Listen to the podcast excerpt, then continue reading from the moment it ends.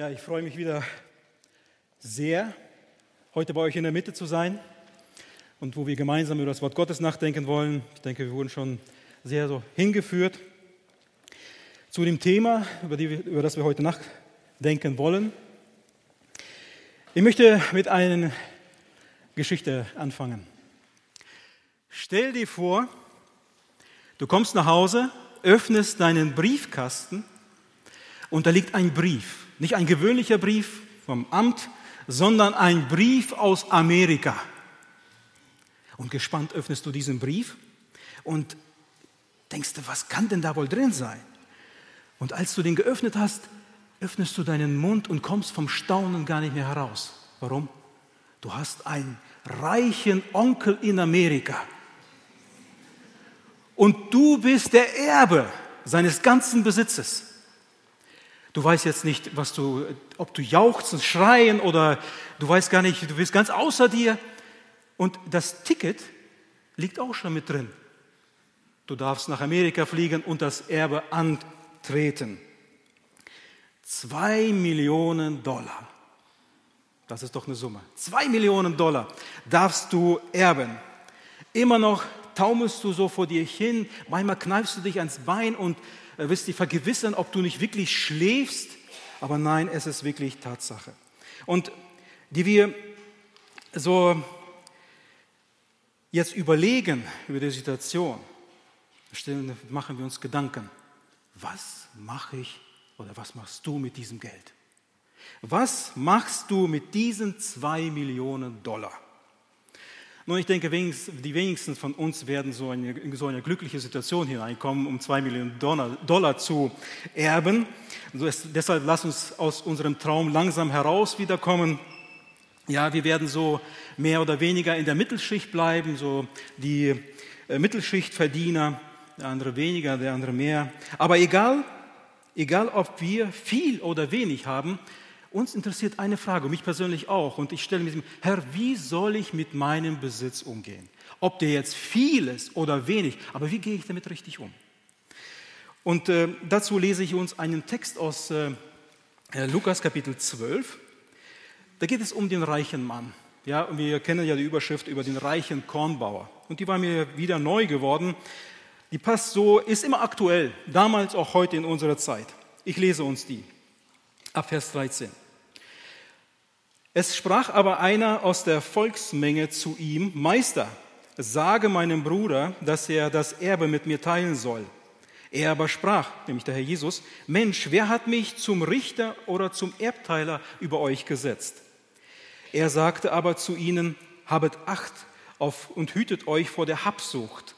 Denn niemandes Leben hängt von dem Überfluss ab, den er an Gütern hat. Und er sagte ihnen ein Gleichnis und sprach, das Feld eines reichen Mannes hatte viel Frucht getragen.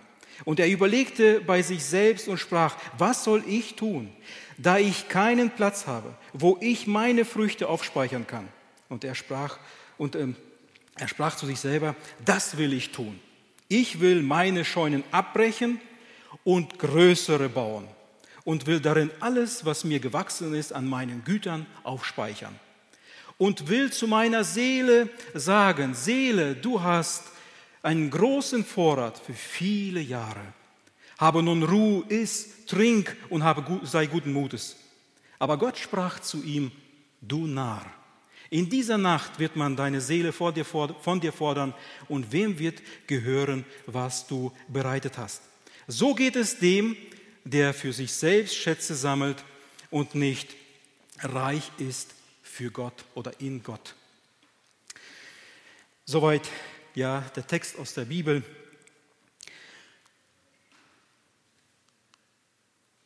Irgendwie funktioniert das nicht, eine Seite weiter. Also, ich muss das mal anmachen, okay. An der Seite? Also, okay. Dankeschön. Ich bin nicht äh, oft damit zu, habe ich zu tun damit. Oh, wunderbar. Der reiche Nah leider nicht zu Ende gedacht. Das ist so das Thema, was ich gewählt habe. Und es stimmt auch. Wenn wir den Text verfolgen, ja, er war reich, aber er war ein Narr. Er hat nachgedacht, aber er hat nicht zu Ende gedacht. Einige, ganz kurz zu der Vorgeschichte aus unserem Text, aus dem Kapitel 12, da sehen wir, einige tausend Menschen versammeln sich um den Herrn Jesus. Es war wirklich ein Gedränge, man trat sich auf die Füße, lesen wir in Vers 1. Und äh, Jesus spricht zu der Menschenmenge zuerst zu seinen Jüngern. Das ist ganz interessant, Vers 1 lesen wir. Und er lehrt sie, wie, wie wichtig es ist, in Gottes Furcht zu leben. Also wirklich Gott zu fürchten, in Gottes Furcht zu leben. Und das sagt er zu ihnen in, in ähm, Lukas 12, Vers 4. Da lesen wir, und ich sage euch, meine Freunde, fürchtet euch nicht vor denen, die den Leib töten und danach nichts weiteres tun können. Ich will euch aber zeigen, wen ihr fürchten sollt, nämlich Gott. Fürchtet den, welcher nachdem er getötet hat, also das Leben genommen hat, auch Macht besitzt, in die Hölle zu werfen. Ja, ich sage euch, den fürchtet. Nun, damit macht Jesus deutlich, dass es äh, dass es wirklich im Leben, nach, äh, dass es ein Leben nach dem Tod gibt. Es Leben nach dem Tod gibt und es ist von großer Bedeutung. Er macht aber auch deutlich, dass das Leben hier auf dieser Erde auch entscheidend ist für das Leben in der Ewigkeit. Es ist nicht egal, wie wir leben.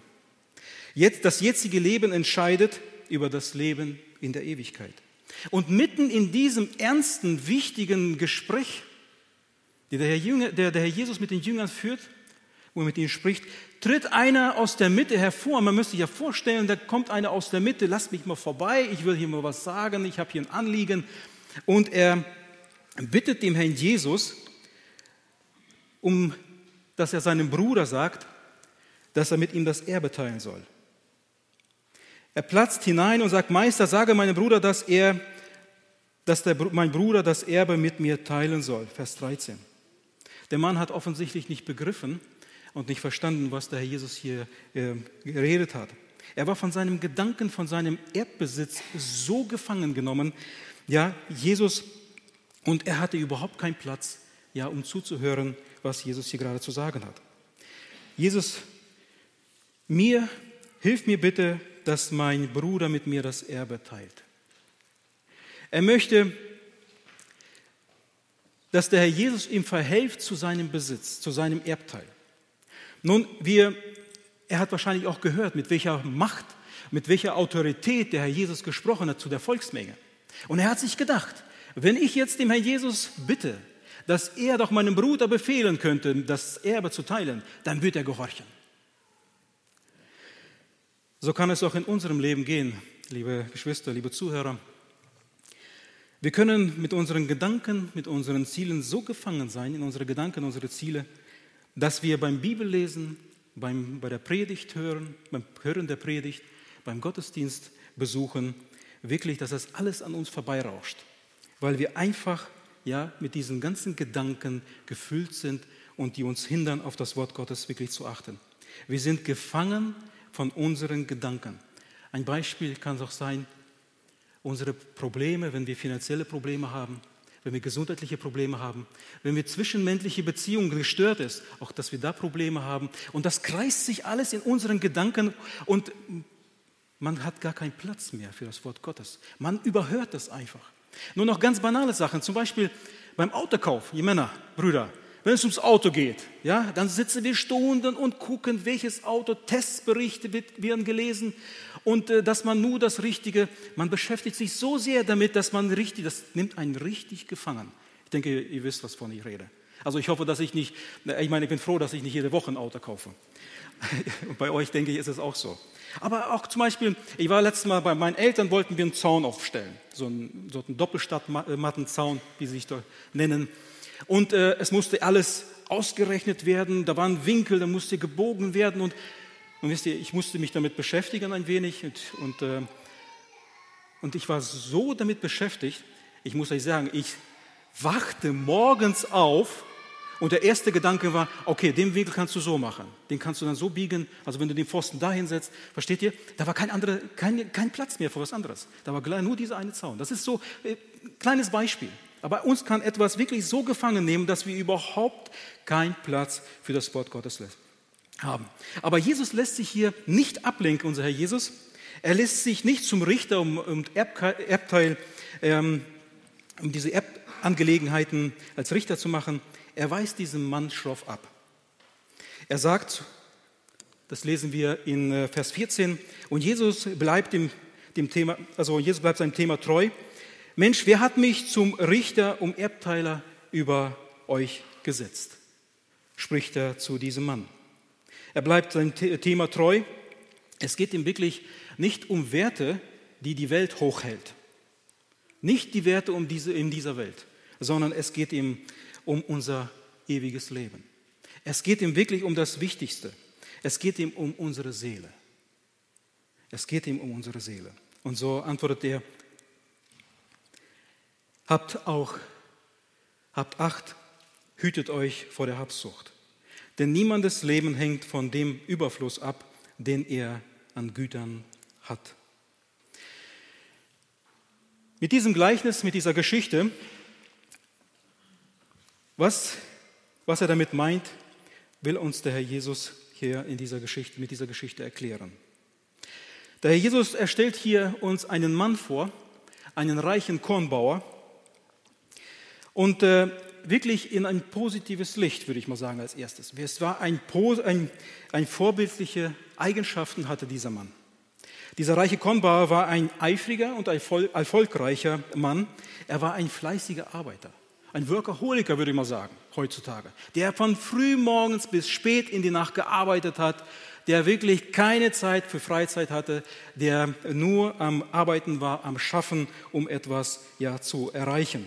Es heißt hier, er hatte viel, es hatte, sein Feld hatte viel Frucht getragen. In Vers 16 lesen wir das. Und das liegt nicht nur an der Erd, Erdboden. Ich denke, wir sind ja viele aus, dem, äh, aus der ländlichen Gegend, aus der ehemaligen Sowjetunion und äh, wir wissen, dass ein fleißiger Bauer aus einem kleinen Grund, Grundstück, aus einem Stück Land viel mehr erzielen kann, Gewinn erzielen kann, als ein Trägerbauer. Da würdet ihr mir alle zustimmen. Man muss hier aber auch zugeben, er war auch ein guter Geschäftsmann. Er war ein Geschäftsmann, ein hervorragender, mit einem hervorragenden Geschäftssinn, mit einer Vision, mit Ideen, das muss man ihm lassen. Er hatte sich Gedanken gemacht. Er wusste, wie man das Geld investiert. Er hat geplant, er hat sich wirklich, er hat äh, investiert in die Zukunft, um Gewinn zu erzielen.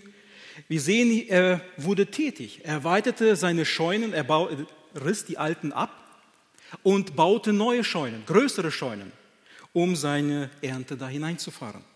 Der Bauer in unserem Gleichnis hier hat etwas aufgebaut, worauf er wirklich, worauf er wirklich stolz sein konnte. Ja, sein Lebenswerk. Worauf er wirklich stolz sein konnte. Er hatte etwas zu etwas gebracht. Und die Menschen in seinem Ort Sie kamen ihm entgegen mit Ehre und Anerkennung. Es war ein weiser Mann in den Augen der Welt. Ein weiser Mann. Alle schauten an ihn hoch. Was hat er erreicht? Mensch, was ist, was hat er an Geld angeschaffen? Aber in den Augen Gottes war dieser Mann ein Narr. Das lesen wir aus unserem Text, Vers 20. Aber Gott sprach zu ihm, du Narr, in dieser Nacht wenn man deine Seele vor dir voran wird, von dir voran wird, wem wird das alles gehören, was du angehäuft hast? Nun, wir stellen uns die Frage, warum nennt Gott ihm einen Narr? Nun, weil leider hat dieser Mann, dieser reiche Kornbauer, nicht zu Ende gedacht. Er hatte nicht zu Ende gedacht. Trotz des Guten, des Positiven in seinem Leben, wirklich hat er nicht, hat er das Wesentliche vergessen, nämlich Vier entscheidende Dinge, über die wir heute zusammen nachdenken wollen. Vier entscheidende Dinge, über die er nicht nachgedacht hat, über die, die, er, die er einfach vergessen hat, die ihm einfach aus dem Sinn waren und er dachte daran. Das erste ist, er dachte nicht, er dachte nicht an den Schöpfer, der reichen, den reichen Gott über ihn. An ihn dachte er nicht.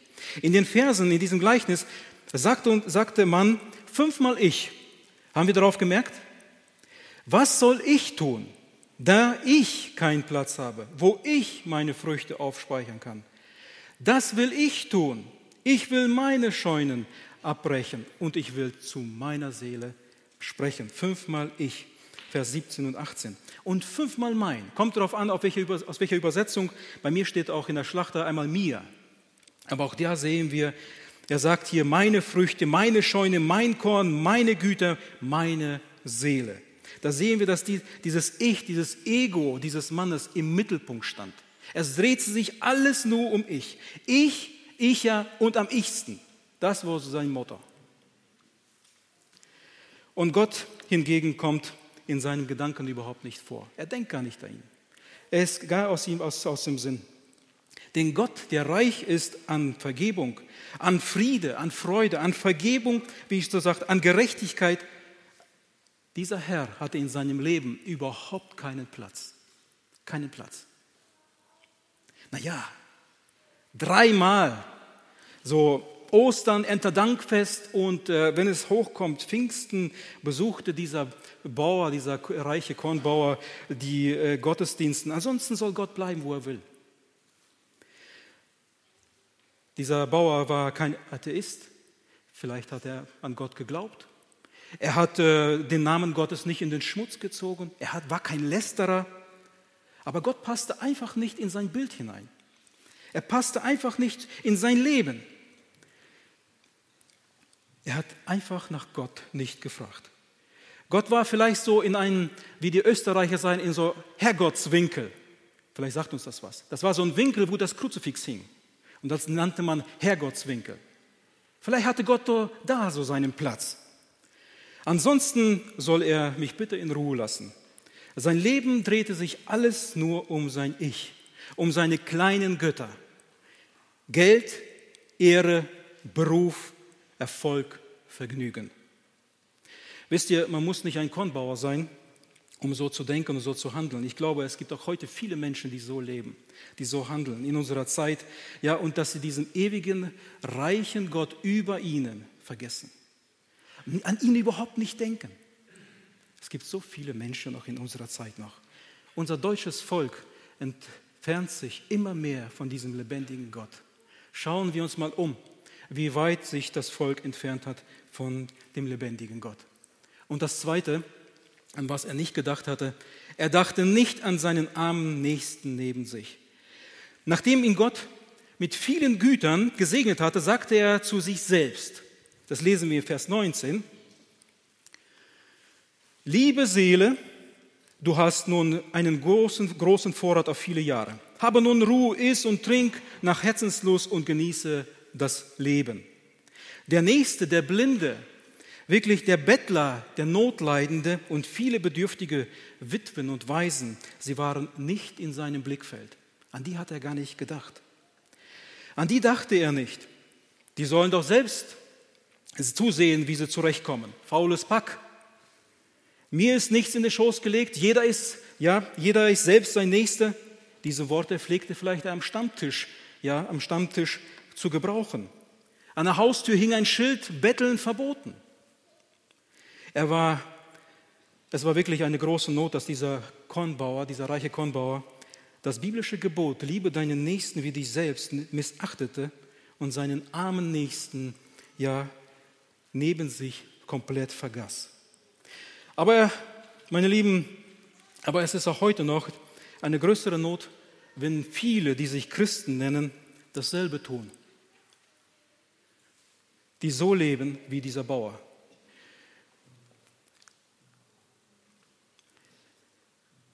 Wissen wir eigentlich, dass wir als Christen durch eine mangelnde Opferbereitschaft uns wirklich uns an, dem, an unserem Nächsten schuldig machen?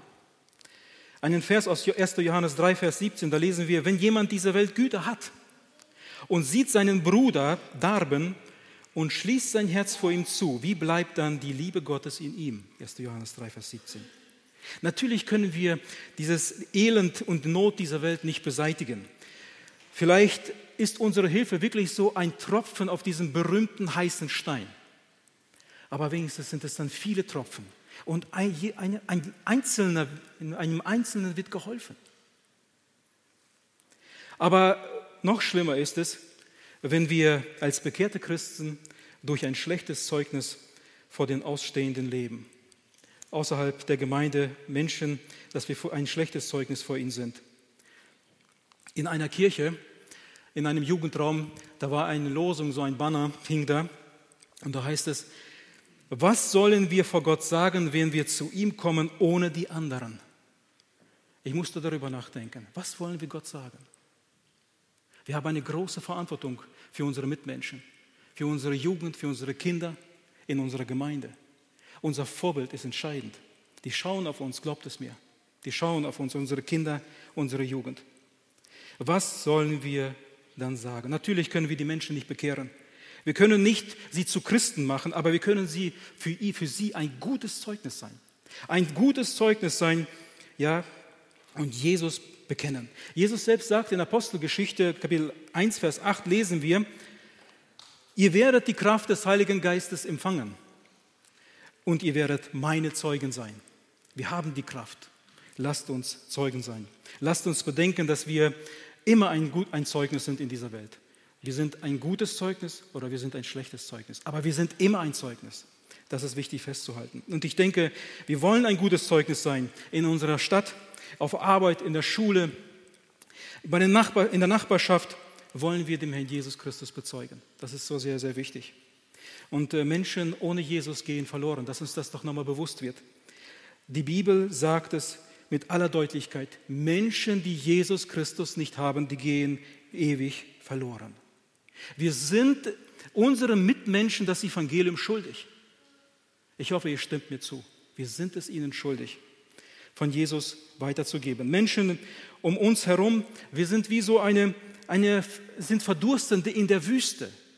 Menschen, die nach Verlangen haben, nach diesem lebendigen Wasser, die äh, herumirren ohne Wasser. Und wir als Gemeinde, als Kinder Gottes, sind Menschen, die dieses lebendige Wasser haben, die diese Quelle, besser gesagt, diese Quelle des lebendigen Wassers haben in unserem Leben das lebendige Wasser. Der Herr Jesus selber, wir wissen aus Johannes Kapitel 4, diese Begebenheit kennen wir sehr wohl. Da kommt der Herr Jesus an den Jakobsbrunnen mit seinen Jüngern und er schickt die Jünger zum Einkaufen und dann kommt diese samaritische Frau. Und Jesus bittet sie um Wasser. Und die samaritische Frau sagt, du bist ein jüdischer Mann und bittest mich, die ich eine Samariterin bin, um Wasser? Und dann sagt der Herr Jesus, Jesus antwortete und sprach zu ihr, wenn du die Gabe Gottes erkennen würdest und wer der ist, der zu dir spricht, gib mir zu trinken, so würdest du bitten und er gebe dir lebendiges Wasser. Die Frau spricht zum Herr, du hast doch keinen Eimer und der Brunnen ist tief. Wo hast du denn das lebendige Wasser her? Du bist, bist du größer als unser Vater Jakob, der, den Brunnen, der uns den Brunnen gegeben hat und selbst daraus getrunken hat, samt seinen Söhnen und seinem Vieh? Und Jesus antwortete und sprach zu ihr, jeder, der von diesem Brunnen trinkt, von diesem, aus diesem, von diesem Wasser trinkt, wird wieder dürsten. Wer aber von dem Wasser trinkt, das ich ihm geben werde, sagt der Herr Jesus, der, den wird in Ewigkeit nicht mehr dürsten, sondern das Wasser, das ich ihm geben werde, wird in ihm zu einer Quelle von Wasser werden, das bis ins ewige Leben hineinquillt. Jesus hat dieses lebendige Wasser. Mit anderen Worten, das ewige Leben. Jesus Christus ist die Quelle. Bei ihm finden wir Rettung, Vergebung unserer Schuld, unserer Sünden, die uns von Gott trennt. Das müssen wir immer bedenken. Jede Sünde trennt uns von Gott. Und die muss bereinigt werden. Wir wollen Menschen zu Jesus, auf Jesus verweisen, nicht zu einer Gruppierung, nicht zu uns als Gemeinde, sondern wirklich zu Jesus als erstes hin. Auf Jesus hinweisen. Natürlich ist das außer Frage wichtig, darauf hinzuweisen, wenn Sie sich bekehrt haben, dass Sie sich einer bibeltreuen Gemeinde anschließen, wo Sie gespeist werden, wo die diesen Hunger stillen können, immer wieder, wo die, die Seele gesättigt wird. Der, der reiche Landwirt vergaß seinen Nächsten neben sich. Bei uns, liebe Geschwister, soll es nicht so sein. Apostel Paulus sagt, euer Überfluss diene eurem Mangel, oder ihren Mangel, Entschuldigung. Euer Überfluss diene ihrem Mangel. Wir alle nach den Maßstäben dieser, der dritten Welt gemessen, wir sind alle reich. Wir sind wirklich sehr reich. Natürlich gibt es da Unterschiede, Gehaltsunterschiede. In, in, den Renten, also in den Renten, was wir bekommen, gibt es auch Unterschiede. Aber dennoch sind wir wirklich reich im Vergleich zu diesen Ländern, die nur ein Wellblech und über dem Kopf haben. Und vor Hungern und vor Hunger sterben. Wir wissen, wir hören das ja auch von unseren Missionaren, wie diese Menschen da leben, in diesen Ländern. Unser Land ist wirklich, ja, wir, wir leben in einem Land, das gehört zu den reichsten in dieser Welt. Wir sind momentan so den, unter den Top 20. Ja, also wir gehören noch zu den reichsten in dieser Welt. Man weiß ja nicht, was kommen wird, außer wenn die Corona vorbei ist. Aber wir gehören immer noch zu, unter die Top 20 in unserer Zeit. Lasst uns Gutes tun, sagt Apostel Paulus, Kapitel 6, Vers 10. Das soll unser Lebensmotto sein. Gutes zu tun, ein jedermann und besonders an unseren Glaubensgeschwistern wo wir Not sehen in der Gemeinde, dass wir damit anpacken, dass wir da helfen. Ich möchte euch motivieren, dass Gott uns die Augen öffnet für unseren Nächsten in der Gemeinde, für unseren Bruder und für, für unsere Schwester, die Not leidet. Ein drittes, ein drittes, woran der Bauer nicht gedacht hat, ein weiterer Fehler war, dass er, der Reiche, seine leere Seele in sich vergaß. Er dachte nicht an seine Seele. Er dachte nicht an seine Seele. Er sagte, liebe Seele, du hast einen großen Vorrat auf viele Jahre. Ruhe aus, isst, trink, haben guten Mut. Sei guten Mutes, Vers 19. Merkt ihr eigentlich diesen Trugschluss, der der Bauer hier ausspricht? Der spricht, ob, ob seine Seele Korn und gute Früchte essen kann. Das ist ganz interessant. Und die eigentliche Nahrung blieb er seiner Seele schuldig. Die eigentliche Nahrung, die die Seele braucht. Darin gleicht er auch wieder vielen Menschen in unserer heutigen Wohlstands- und Konsumgesellschaft. So sagen auch heute noch viele Menschen, iss und trink, ja, sei gute Laune, feiere Party, genieß dein Leben. Und der Trugschluss ist, als könnte man all diese Nahrung, all diese Konsumgüter, die wir besitzen, ja, der Seele zu essen geben. Wie viele Zeitgenossen denken völlig materialistisch in unserer Zeit und verweigern der Seele die Nahrung, die sie wirklich braucht, die Seele, die wirklich, ja, und füttern und stattdessen geben sie der Seele Nahrung, die die Seele nicht braucht. Falsche Dinge. Dazu hörte ich mal einen, ein wirklich ein einleuchtendes Beispiel. Stell dir vor, du bist arm, du bist verhungert, ausgemacht, kommst vor meine Tür und ich bin reich und habe viel an Gütern Essen. Und ich lade dich ein und sage, komm, setz dich hier hin und stelle vor ihm ein Gemälde hin von, von äh, Rembrandt und sage, schau dir das Gemälde an, so lange bis du satt wirst. Was wird er mir zu mir sagen? So ein Unsinn. Ich habe Hunger. Ich brauche Brot zu essen für meinen Leib. Ich verhungere. Und ich denke, ja, ich setze ihm auf einen Sessel und schalte ihm vom Vivaldi ein schönes Stück Musik an. Wirklich Qualität 1a und sage, hör dir die Musik von Vivaldi, ein Stück von Vivaldi an und dann wirst du, wird deine Seele oder wirst du satt werden. Und er wird zu mir sagen, das ist doch Irrsinn. Ich brauche zu essen. Ich brauche etwas zu essen. Ja, das war, er würde unter den besten Klängen dieser Musik uns wegsterben, dieser Mann, der so verhungert ist. Deine und meine Seele wird nicht gesättigt von Brot oder irgendwelchen Konsumgütern dieser Welt. Diesen Satz sollten wir uns merken, der mir auch sehr zum Nachdenken brachte. Die Bedürfnisse deiner Seele sind genauso wirklich wie die Bedürfnisse deines Leibes. Die Bedürfnisse unserer Seele sind genauso Realität wie die Bedürfnisse unserer, unserer unsterblichen Seele. Lass das mal verdauen.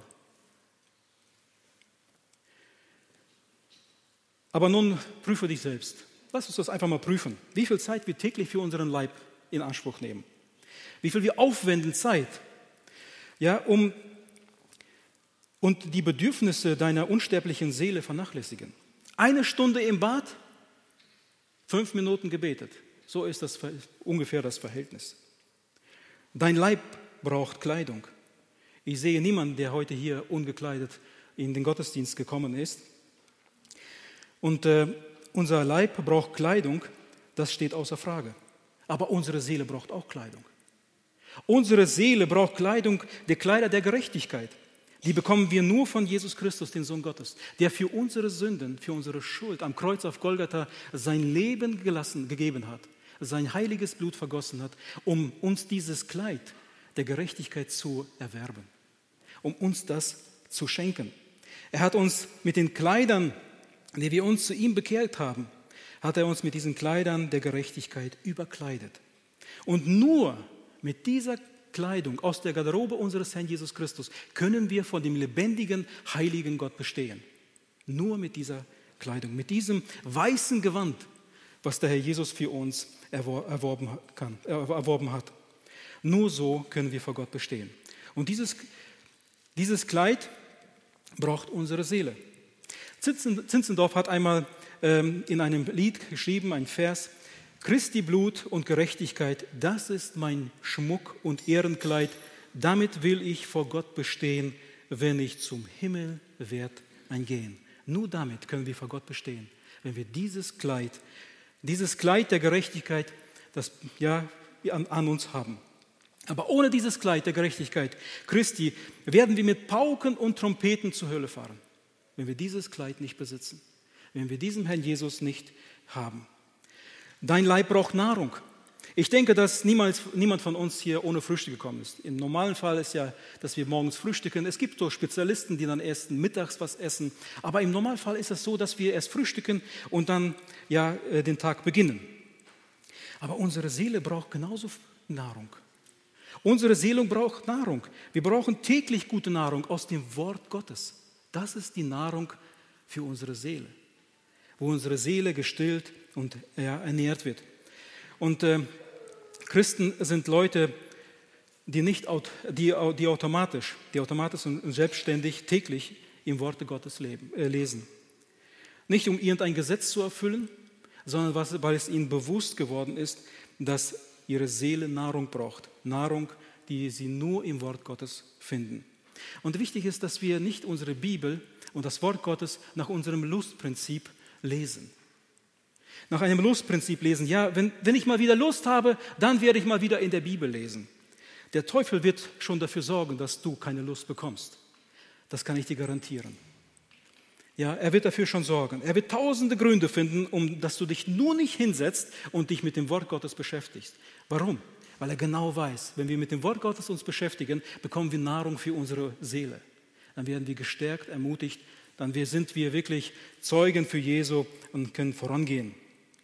Ja, und nach diesem Lustprinzip sollten wir als Christen nicht leben. Der Herr, der Herr hat uns ein neues Lustprinzip geschenkt und das steht im Psalm 37, Vers 4. Das sind auch wunderbare Worte. Und hat uns eine Lust, der, und hat uns eine, deine, Entschuldigung, und habe deine Lust am Herrn, so wird er dir geben, was dein Herz begehrt. Habe deine Lust am Herrn. Das ist unser Lustprinzip.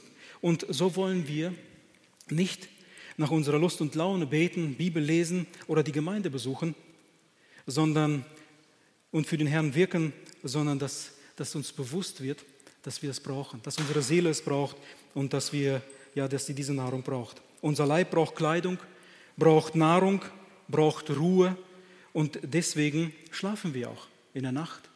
Manchmal auch am Tag schlafen wir. Aber eine Schwester sagte mal zu ihren Kindern, bringt mich mal wieder in den Gottesdienst, da kann ich immer so ruhig schlafen. Zu Hause konnte sie nicht schlafen, aber im Gottesdienst hat sie immer so gut geschlafen. Wir wollen sie jetzt nicht kritisieren, aber so sagte sie zu ihren Kindern, hat sie ihren Wunsch geäußert. Aber so soll es bei uns nicht sein, liebe Geschwister. Wir wollen hören auf das Wort Gottes. Einmal am Sonntag, wenn wir zusammenkommen, so intensiv auch darauf hören, was hat der Herr uns zu sagen, weil unsere Seele diese Nahrung braucht. Das ist so sehr wichtig. Die Seele braucht diese Nahrung. Unser Leib braucht Ruhe, und unsere Seele auch. Jesus sagt in Matthäus Kapitel 11, Vers 28, kommet her zu mir alle, die mühselig und beladen seid. Ich will euch Ruhe geben, sagt der Herr Jesus. Wir haben in dieser Welt, in dieser lauten Welt einen Kampf zu kämpfen, einen geistlichen Kampf zu kämpfen und äh, wir werden so oft müde. Und ich hoffe, dass ihr einen Kampf zu kämpfen habt. Denn jemand, der keinen Kampf hat, kann ich nur raten, zu überprüfen, ob alles in Ordnung ist. Wir haben immer zu kämpfen, ja, in dieser Welt. Gegen den Strom zu schwimmen, nicht mit dem Strom. Mit dem Strom zu schwimmen, das ist so einfach.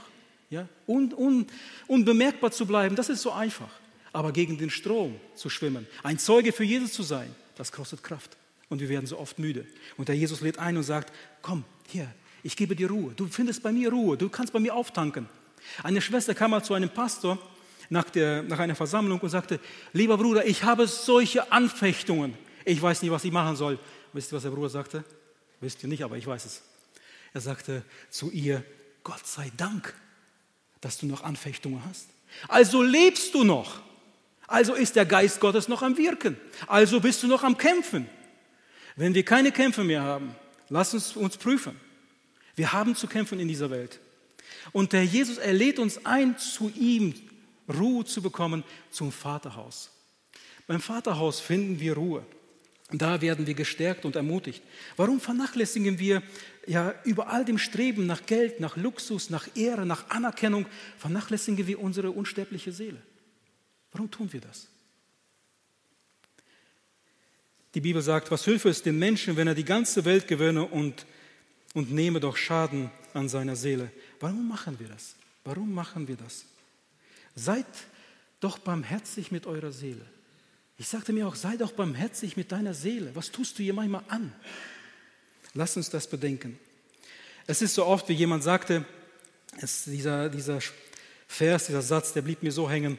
Wir leisten uns mit dem Geld, was wir nicht haben, oft Dinge, die wir gar nicht brauchen, damit Leute, um damit Leute zu imponieren, die wir gar nicht mögen. Warum machen wir das? Das ist so interessant. Und hier sollen wir wirklich aussteigen, hier sollten wir umdenken, hier sollten wir uns neu ausrichten und, äh, und wirklich gucken, wo, wo, Herr, zeige mir, wo fehle ich, wo ist noch bei mir Mangel.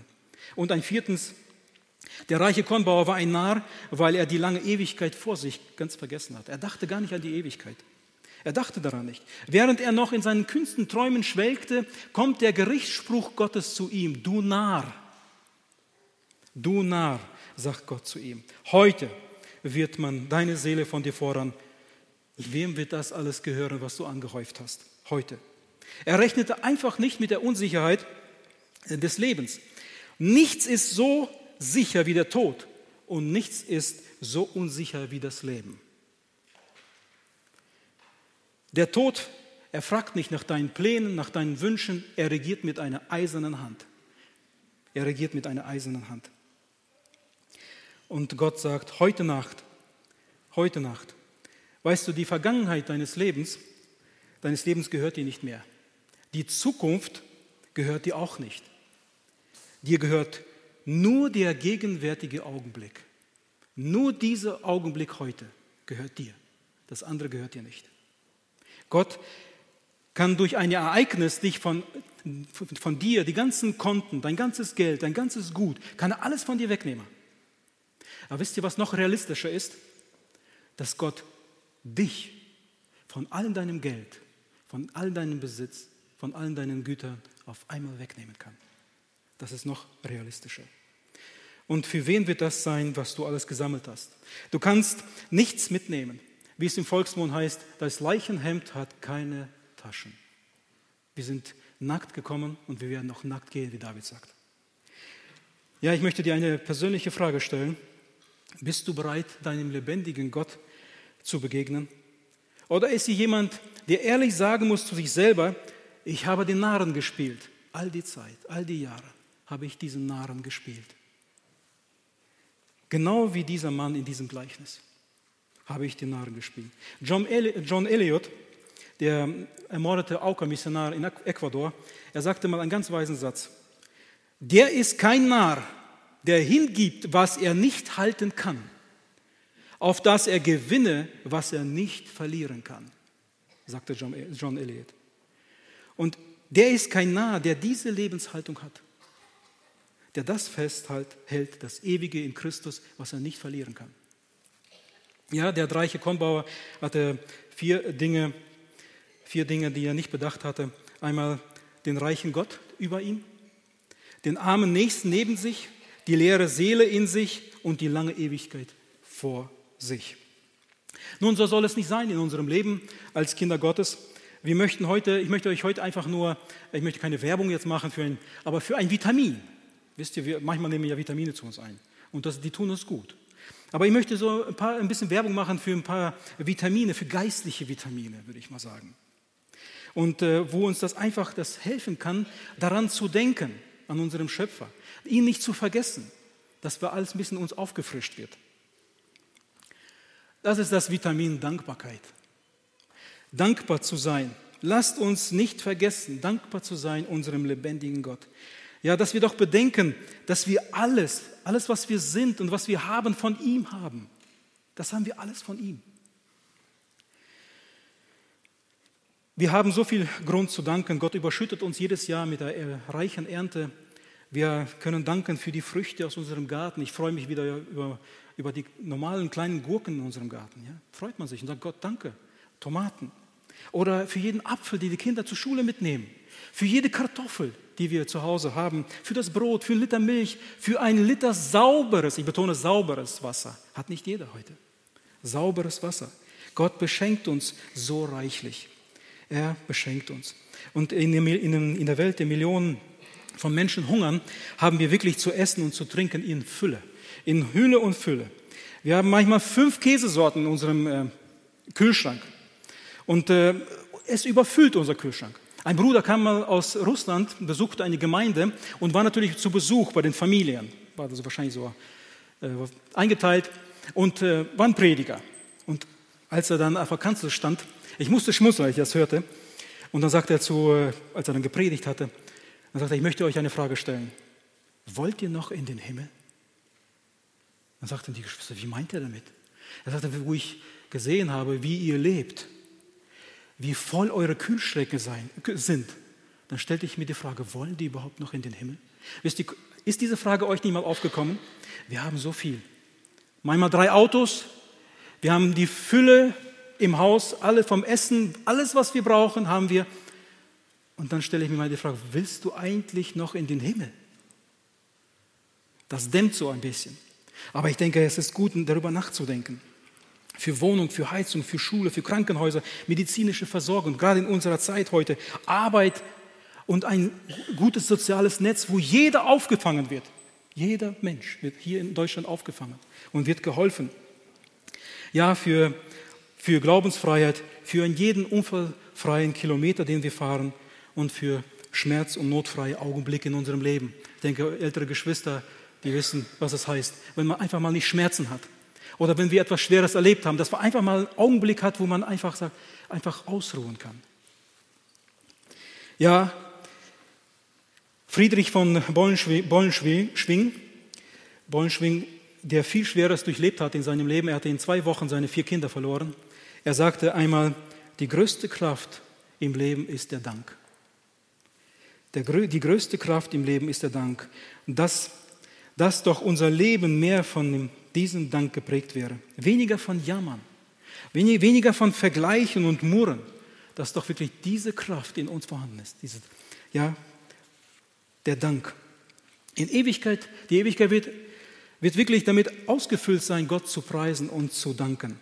Von allen, vor allen Dingen werden wir ihm danken für die unaussprechliche Gabe, die wir von ihm bekommen haben in seinem Sohn Jesus Christus. Das wird unser größter Dank sein. Dass wir eins im Himmel sein werden, werden Jesus sehen. Und wir sagen, Herr, ich danke dir, dass ich das, was ich auf der Erde alles erlebt habe, wo ich das nur so im Schatten alles gesehen habe, aber heute darf ich dich sehen.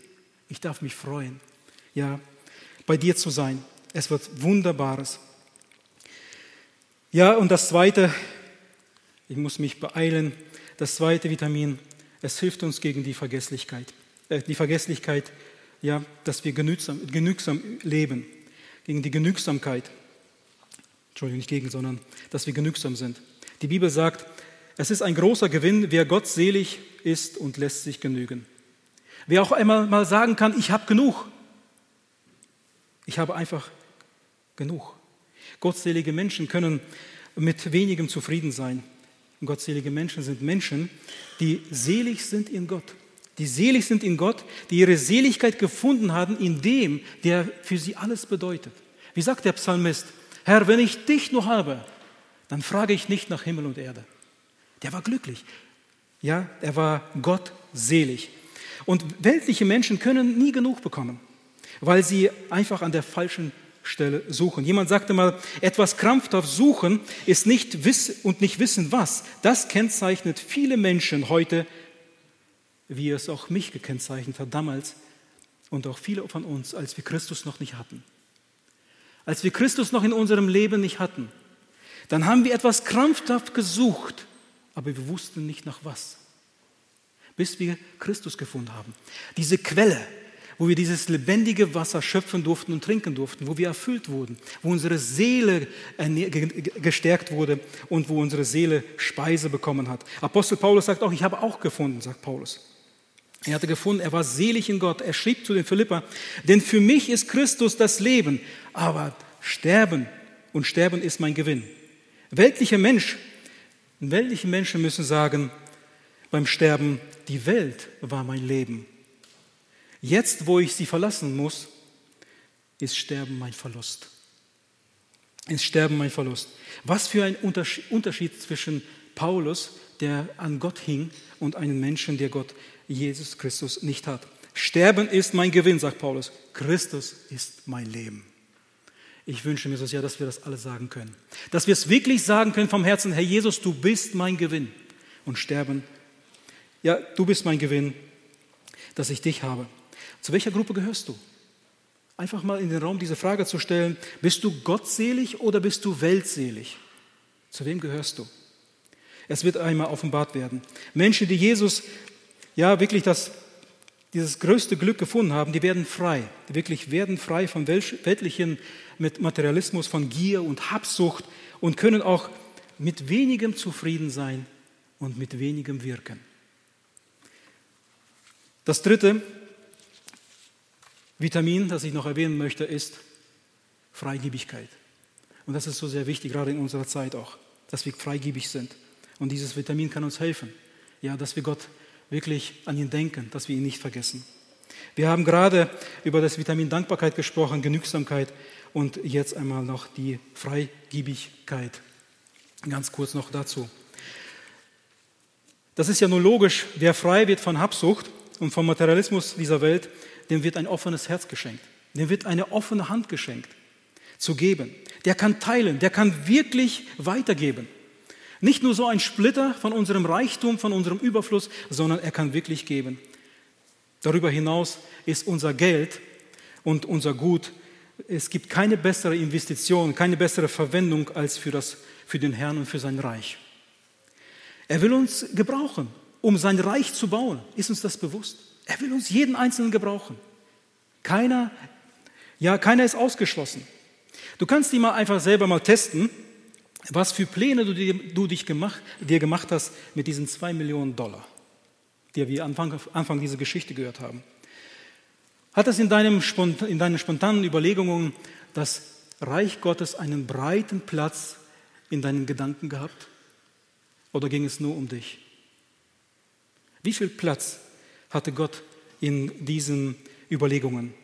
Oder kommt Gott gar nicht in diesen Überlegungen vor?